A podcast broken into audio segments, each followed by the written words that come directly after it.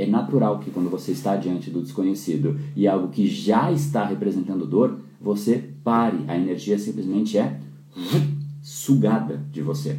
Então essa essa é, essa variável é uma variável que nós às vezes não conhecemos e nós não percebemos sequer que está acontecendo, porque diante da dor a gente já volta para o patamar anterior, volta para aquilo que a gente tinha e que a gente estava fazendo. Eu tenho certeza que você consegue pensar nos mais diversos exemplos disso. Às vezes no trabalho, né? será que faz sentido eu me esforçar um pouco mais? Logicamente diz que sim, mas aí tem uma outra vozinha dizendo, cara, mas estão né, te usurpando no trabalho e tal. Fica aquelas vozezinhas dentro de você. Se tivesse alguém que fala, cara, isso daqui, esse este momento que você está agora é o que vai fazer as pessoas te reconhecerem como uma pessoa que realmente se dedica Cara, você seguramente ficaria a mais no trabalho, se abriria mão de de repente, sei lá, ir jantar, ou até abrir mão de jantar de fato. Não, hoje então vou, vou me dedicar a isso. Por quê? Porque vale a pena. Então, às vezes no trabalho, às vezes na leitura, no esporte, eu citei alguns exemplos, em, em diversas situações. É sempre diante da dor e da insegurança a gente para.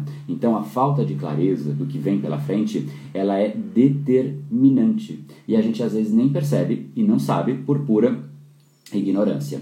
Esse episódio é mais uma edição do Brain Power Drop, uma pequena cápsula de reflexão oferecida além dos episódios regulares. Para aprofundar no assunto de hoje baixar gratuitamente o seu e-book Reprograme Seu Cérebro, entre em reprogrameseucerebro.com.br/ebook.